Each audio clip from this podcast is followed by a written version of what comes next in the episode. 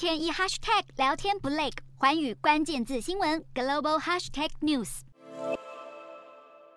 那个台风威力惊人，二十九号在菲律宾东部卡坦端内斯省登陆后，多地雨势暴增，引发严重洪患与山崩，搜救单位已经全面出动进行救援。奈格台风最高持续风速是每小时九十五公里，阵风高达每小时一百六十公里。各地大量雨势造成洪水与山崩。非国灾害机构发言人表示，马金达瑙省受灾最严重，已经有数十人死亡。苏丹库达拉特省也有人丧命。菲律宾国家气象局最新公告指出，奈格穿越吕宋岛后，可能会往南海方向移动，马尼拉附近的省份会有大雨，甚至是暴雨发生，呼吁民众要提高警戒。